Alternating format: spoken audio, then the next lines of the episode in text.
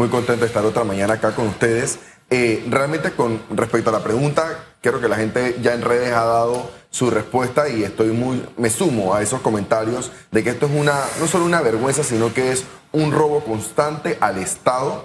Nosotros tenemos una asamblea que no tiene ningún tipo de obligación de asistir, más si nosotros como contribuyentes y como ciudadanos tenemos una obligación de pagar nuestros impuestos, que de ahí es donde sale el salario de cada uno de ellos. Tenemos diputados que no han asistido en los últimos meses a debates importantes que se han dado. Eh, de hecho, la comisión, una comisión que se instaló recién, fue hace una semana, porque el diputado tenía más de tres meses sin haber ido, que es el diputado Zúñiga. Nosotros, eh, al final, como precandidatos, todo esto que vemos, queremos llevarlo primero como, como, una, como una queja real a que la ciudadanía esté pendiente de su diputado y la esa fiscalización de que tiene que cumplir con su deber. Pero más allá de eso, tenemos que poner de nuevo sobre la mesa el debate de la reforma al reglamento interno de la Asamblea Nacional, que fue una de las primeras propuestas del diputado Juan Diego Vázquez, a las que nos sumamos obviamente, porque no podemos seguir pagándole a las personas sin que trabajen. De hecho, me parece hasta, hasta importante que hoy tengamos esta pregunta, porque justamente hoy los docentes habían anunciado un paro, justamente porque es el caso contrario. Ellos trabajan, pero no se les paga.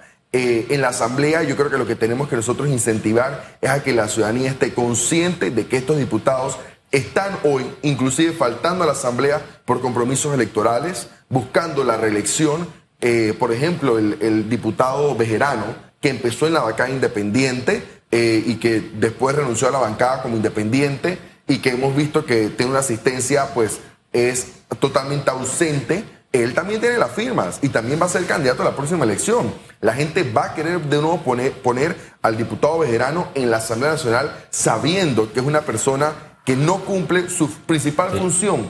Que, y aquí nada más para cerrar, los diputados tienen tres funciones, legislativas, judiciales y administrativas pero el más importante para mí es el voto ante cada proyecto de ley, que ellos, a, gracia de todos nosotros, se burlan de que, mira, a pesar de que ese es mi, mi deber votar, cuando hay un proyecto de ley, yo no voy y no me pasa nada. ¿Cómo depurar a estos diputados que se ausentan en la Asamblea Nacional en medio de un sistema que es totalmente clientelista? Pese a esta ausencia, ellos están en sus circuitos y los ciudadanos piensan que en efecto están eh, trabajando. Mencionó el caso de Adán Bejerano, que ha sido el diputado con el récord de, ausencia, pero también hay diputados de partidos políticos. Uno de ellos es Edwin Zúñiga, que se hizo viral en redes sociales, diputado de Panamá Este, eh, se ausentó durante tres meses en la Asamblea Nacional. Llegó a la Asamblea y el día que asiste eh, tumba la sesión en medio de la comparecencia del director del IDAN. Sí. Mira, y eso obviamente eh, son todas las alertas. De hecho, después salieron algunas publicaciones de contrataciones que estaban ligadas al negocio que tiene el diputado, eh, que tiene que ver con el tema del agua y la escasez del agua en muchas comunidades de nuestro país. Al final la gente tiene que votar a conciencia.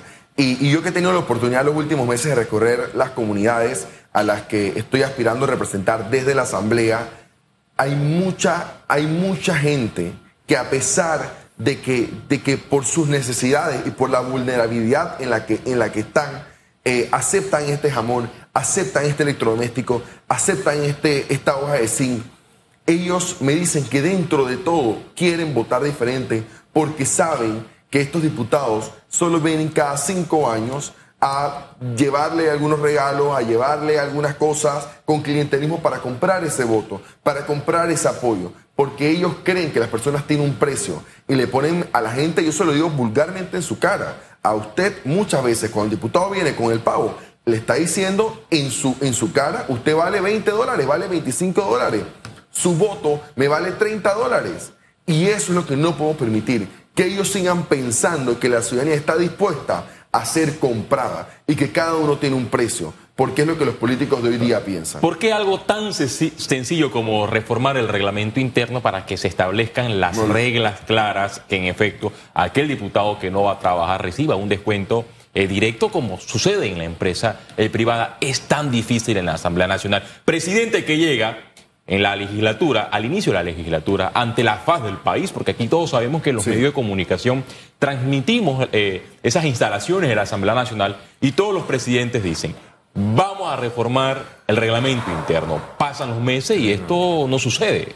No, no tenemos principalmente mayoría y, y yo no creo que tampoco necesitamos los 35 diputados o los 36 diputados para lograr eh, esta aprobación. Yo creo que necesitamos buenos diputados, más diputados como, como el señor Vázquez, como el señor Silva, y que se impulsen no solamente estos debates que se tienen que tener, sino la aprobación de estos cambios que se tienen que dar y exigir la movilización de la ciudadanía a que justamente apoye este tipo de reformas que se están haciendo, que se tienen que hacer y que es importante que nosotros sigamos estando pendientes porque por los últimos años ellos se siguen, siguen burlándose al Sí. cobrar y no trabajar. Pero, pero lo que decía al inicio, ¿qué me garantiza a mí, Claro. eh, eh, Blois? O sea, porque Sí, yo por- tengo que hacerte esta pregunta. O sea, ¿qué me No, garantiza a mí? Porque ya Silva ni, ni Diego, Juan. Diego van- regresan a la Asamblea. Dijeron, no nos vamos a reelegir. Porque en algunos casos yo no estoy de acuerdo con la no reelección. Yo siento que el que hace un trabajo se merece seguir haciendo un buen trabajo. Quien no ha hecho un trabajo, que se quede en su casa o se quede en su negocio. Porque al final no tiene la voluntad de servir. Servir no lo hace cualquiera, y menos desinteresadamente. Pero ¿qué me garantiza a mí? Que un Blois, que tanta gente nueva, porque vemos una Sí. cantidad de rostros nuevos que quieren llegar a la Asamblea, vamos a hacer las cosas diferentes. Yo diría que dentro de las propuestas vengan reglamento interno, vamos a cambiarlo. A quien no va, se le descuenta, por ejemplo. Vamos a medir la productividad y la efectividad de los señores diputados. Quien no sea efectivo y no sea productivo, dependiendo de cantidad de leyes. Entonces, ¿qué ocurre? El mismo sistema de la Asamblea tiene que tener eso porque me he dado cuenta de varios diputados que sí han estado haciendo un trabajo, pero quizás no han tenido la plataforma para divulgar lo que han estado haciendo. Eh, y me parece injusto. Mientras que otros que no han hecho nada, mediáticamente agarran, salen haciendo bullita por aquí, caminando acá, y ya la población piensa que trabajaron. Entonces, ¿cómo medir eso para no escoger mal nuevamente? Y, y aquí nada más paréntesis, al final no crean que es que en los, en los independientes están los buenos candidatos y en los partidos están los malos. Yo a pesar de que soy candidato era independiente, independiente, ¿no? reconozco Bueno. que no se trata de dónde corre, sino del candidato. Y eso es lo que tenemos que hacer, que la ciudadanía pueda escudriñar cada precandidato, cada candidato, pedirle eh, su experiencia, pedirle sus compromisos. Yo te puedo decir, por ejemplo, Vamos, nosotros desde que hemos renunciado al Foro Penal Electoral y que nos hemos comprometido con la reforma del reglamento interno, ahí tienen siempre candidatos que dentro de, sus, de su hoja de ruta tiene esto muy claro, pero tenemos que hacer que se comprometan Bejerano era independiente, Exacto. Y supuestamente. así entró. No, Entonces, eh, ella a nivel empezó independiente. bueno, pero hablo, hablo, hablo, hablo del de ahorita, Sí. porque to- del de ahorita, Sí. porque recuerdo cuando se vendió con los cuatro, ahí estaba Sí, Fernández, cinco. Bejerano, Eran eh, cinco. cinco, perdón, Silva, Juan Diego y Brose.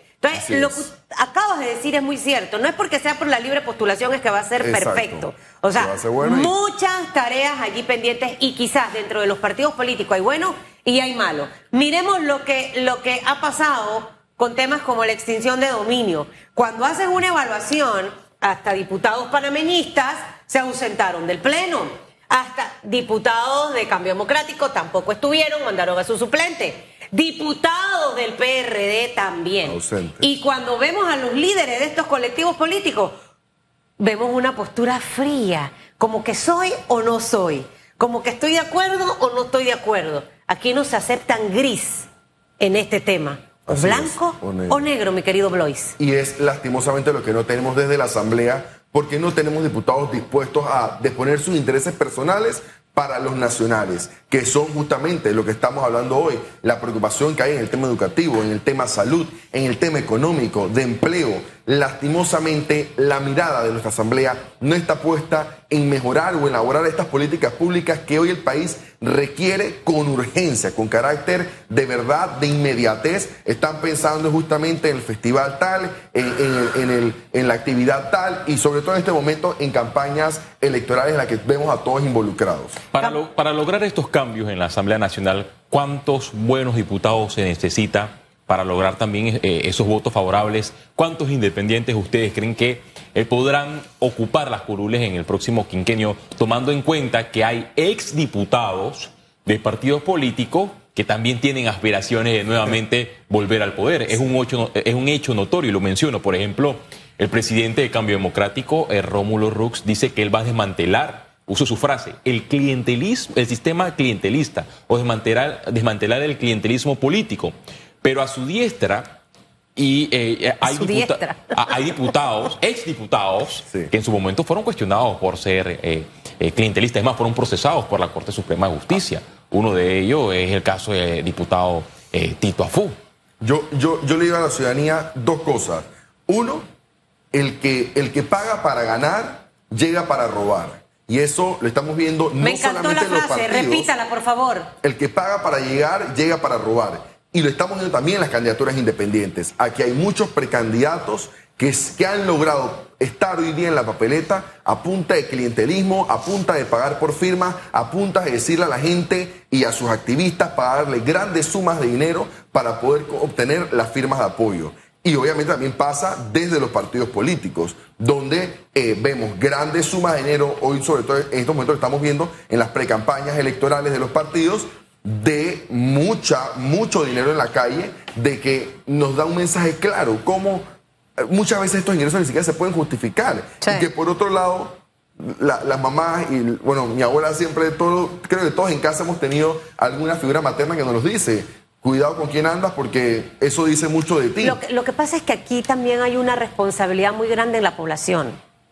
O sea, tenemos los políticos clientelistas, pero aquí todavía existe gente que te está preguntando qué tú le vas a dar para poder votar. Totalmente. Y por esa razón es que algunas figuras se han mantenido dentro de la Asamblea Nacional de Diputados.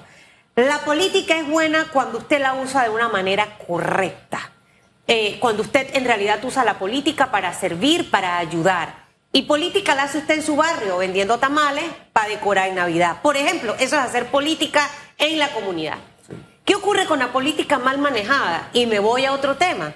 Es lo que estamos viendo ahorita mismo con las amenazas de huelga en el sector educativo. Usted ha sido uno de los jóvenes que más ha defendido el rescate de la educación, de una transformación real.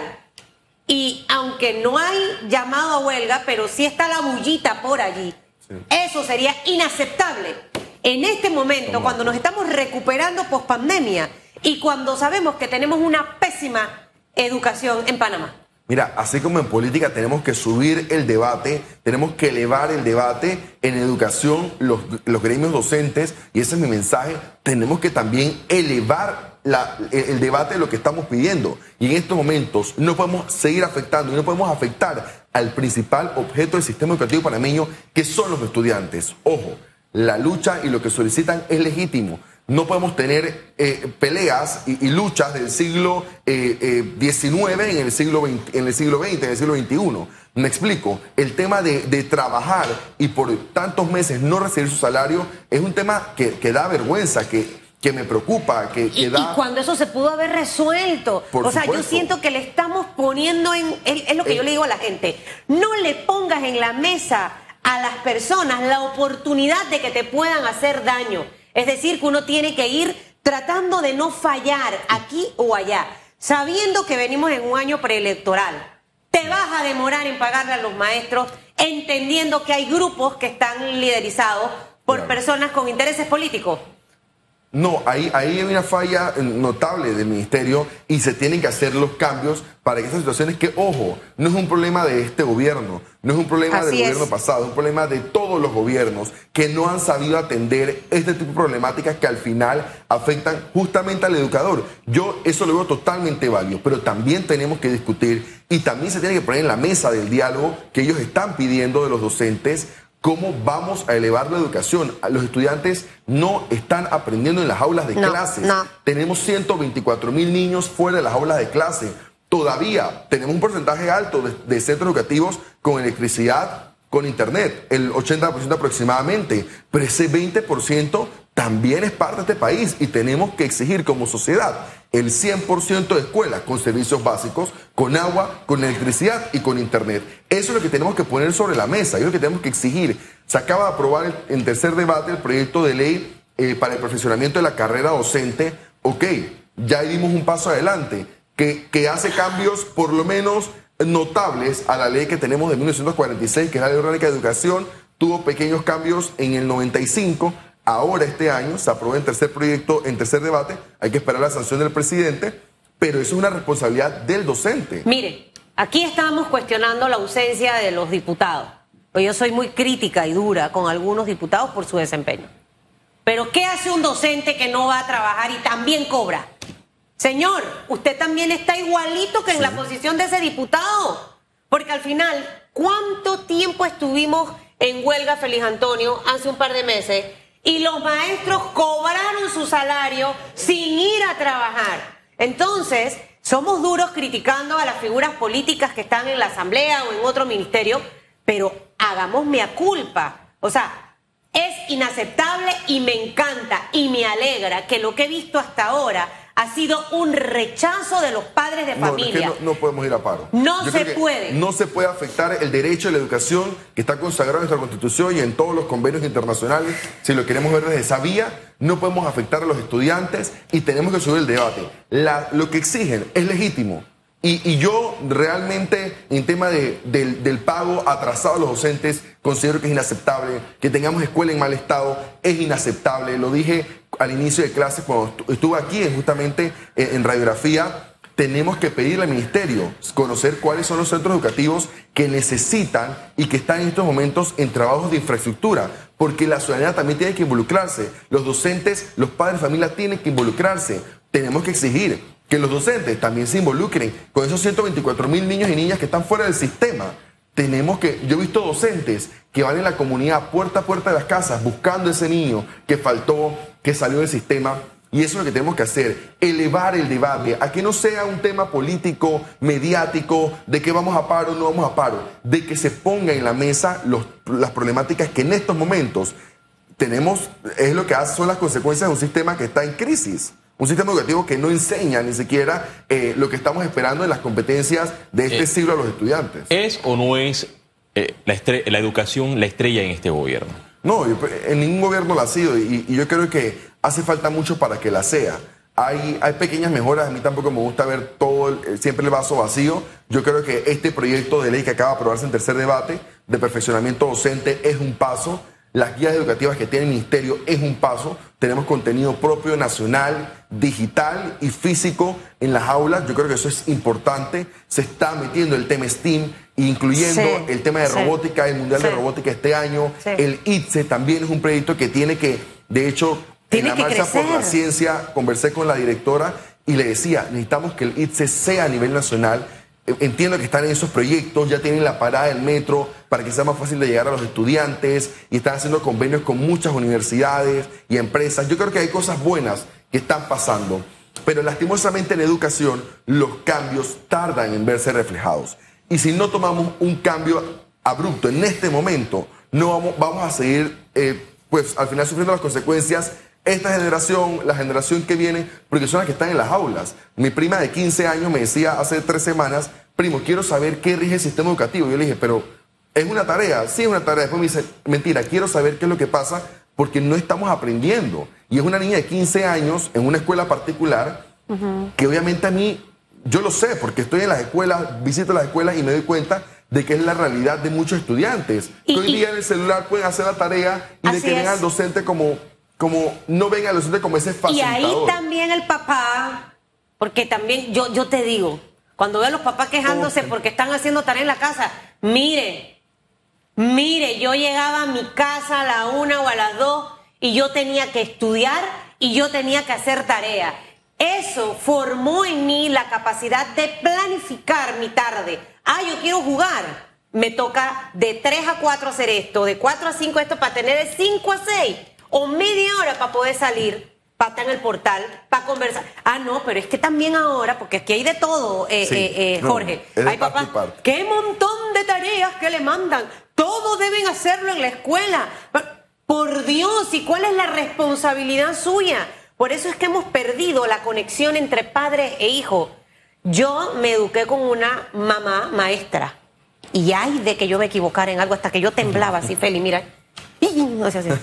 Eso, eso fue generando en mí muchas cosas que las hemos perdido. La ciencia avanza y la tecnología muy bien, pero yo creo que llegó el momento de empezar a rescatar muchas cosas. No, los valores se han perdido por completo. Se quedaron atrás por la bendita modernización. Mire, si usted llega a la asamblea, yo se lo he dicho ya varias veces, usted sabe que yo, con la gente que quiero, yo soy franca y sincera. Conmigo no hay dobles discursos, nunca hablo de las espaldas de nadie, no me gusta. Yo espero que usted haga un buen trabajo, que usted llega, porque si usted falta, si usted no es productivo, si usted no es efectivo comunicándose con la población panameña, porque ese es el rol del diputado, yo tengo que tener un canal de comunicación abierto con la población, ganarme los espacios en los medios para que me inviten. ¿Y cómo me lo gano? No pagando, señor y señora, hablando bien, teniendo la información documentada, porque aquí vienen y se sientan y hasta que uno tiene que ayudarlos para poder que salga la entrevista. No, no, no, no, no. Usted quiere ser político, prepárese y prepárese bien y usted me hace bien las cosas porque si no, yo soy la segunda mamá o la abuela que le va a dar un par de correazos. Y los proyectos. Necesitamos claro, que los claro que sí. Así como le exigimos a los docentes que le demos el debate, que le demos el discurso, le exigimos a la ciudadanía que mejore el voto, nuestros diputados tienen que también mejorar lo que pasa en la Asamblea, que son discursos, la verdad que eh, muchas veces paupérrimos. Y hay muchos diputados que se dedican a, a, tratar de levantar muertos, proyectos que ya se habían engavetado, volver a sacarlo, que son del festival, que son de la fiesta, que son del día tal tenemos que hacer que la Asamblea eleve el debate y discuta los problemas nacionales. En la Asamblea no se están discutiendo los problemas que hoy día tiene la ciudadanía. El tema del desempleo, Dios mío, yo, tantas ferias que uno ve, hay 50 vacantes, llegan 2.000, 3.000 personas con ganas y la voluntad de trabajar. Necesitamos que el país, para que pueda echar hacia adelante, como muchos en sus, en sus campañas prometen, necesitamos que el compromiso sea de abajo hacia arriba, que los representantes den respuesta en su comunidad, que los diputados representen con esa correcta fiscalización y con la presentación de estos proyectos que al final atienden la falta de políticas públicas en temas de educación, economía, de salud y empiecen a trabajar por lo que merecemos. La ciudadanía tiene derecho a tener autoridades que las que han sido electas trabajen por lo que merecen, por lo que, por lo que se surran, por lo que, por lo que sus impuestos que pagan tienen que ver reflejado y no lo vemos en este momento. Eh, Blois, y, hablando de la política, ya las elecciones están eh, a la recta final, 366 eh, días faltan para que se realicen las elecciones generales el 5 de mayo de 2024. El movimiento eh, Vamos se mantiene con una línea de precandidatos por la libre eh, postulación, pero se ha hablado, y esto no se ha confirmado, pero se ha hablado que podría haber una posible alianza con el partido Moca que lidera eh, Lombana. ¿Hay acercamientos o todavía se mantienen con la convicción de que no tienen ningún candidato presidencial? Y solamente van a estar como coalición de independientes? Mira, a nivel personal, y puedo hablar desde el título, a título personal y de lo que hemos, nos hemos comunicado como coalición, como equipo de trabajo, nos mantenemos sin figura presidencial y sin figura a la alcaldía de Panamá. Nosotros estamos enfocados en los gobiernos locales, en las juntas comunales y en justamente recuperar la Asamblea Nacional para trabajar por lo que el país merece y eso es apostando a por lo menos la cifra que me preguntabas, 15 a 20 diputados que entren buenos. No se trata de, que los candidatos independientes únicamente, se trata de por lo menos meter 20 buenos diputados, entre esos estamos aspirando que sea nuevamente de la coalición Vamos y estamos a nivel nacional, tenemos representación, sobre todo como te comentaba, para representantes, para diputados y en algunas alcaldías, como la de San Miguelito, y en otras áreas del país, como en Los Santos, en Chiriquí, tenemos precandidatos. ¿Por qué no tienen precandidato para la alcaldía de Panamá? Mira, bueno, tal vez una respuesta que, no podría dar desde, desde, la coalición. Yo en estos momentos, eh, a, a, nivel personal, pues, desde lo que hay libre postulación, no he tenido ningún tipo de, acercamiento ni tampoco eh, interés. Yo creo que es importante que el que vaya a la alcaldía, sobre todo por la gestión que hemos tenido en los últimos cinco años, tenga la experiencia, tenga la capacidad y tenga eh, el equipo y la voluntad de poder hacer estos cambios en estos momentos, por lo menos de la ley de postulación, no lo he visto. Eh, y yo creo que vamos ha sido muy claro en que trabajar en el primer círculo de la comunidad, el cambio es de abajo hacia arriba. es. de que la gente se sienta bien representada por su representante, que así bien lo dice la palabra, por su diputado y después ir aspirando a otros, a otros cargos. Yo creo que el, el honor de, de dirigir la, la alcaldía, de dirigir la presidencia, es lo que se tiene que ganar con trabajo que la gente lo, que la gente lo pida. Muchas veces, ah, cuando caminamos con Juan Diego, camino con Gabriel, eh, caminamos con el equipo, la gente dice, pero yo lo quiero ver en la alcaldía, yo lo quiero ver en la presidencia en unos años. Eso es lo que tenemos que pedirle a los políticos, que se ganen sus puestos, que se ganen. Y que se preparen. Y que se preparen, Porque hay una porque cosa es- importante, sí. quizás ellos ahorita no van a estar, porque no sabemos el futuro político de un Juan Diego o de un Gabriel Silva más adelante. Probablemente están porque entienden que en la vida hay que prepararse. Mire, y la preparación no se basa por los estudios, por los títulos, dónde estudió, no. La preparación es las aptitudes que tenga esa persona para poder desempeñarse en cualquiera de los puestos. Usted tiene que ver trayectoria.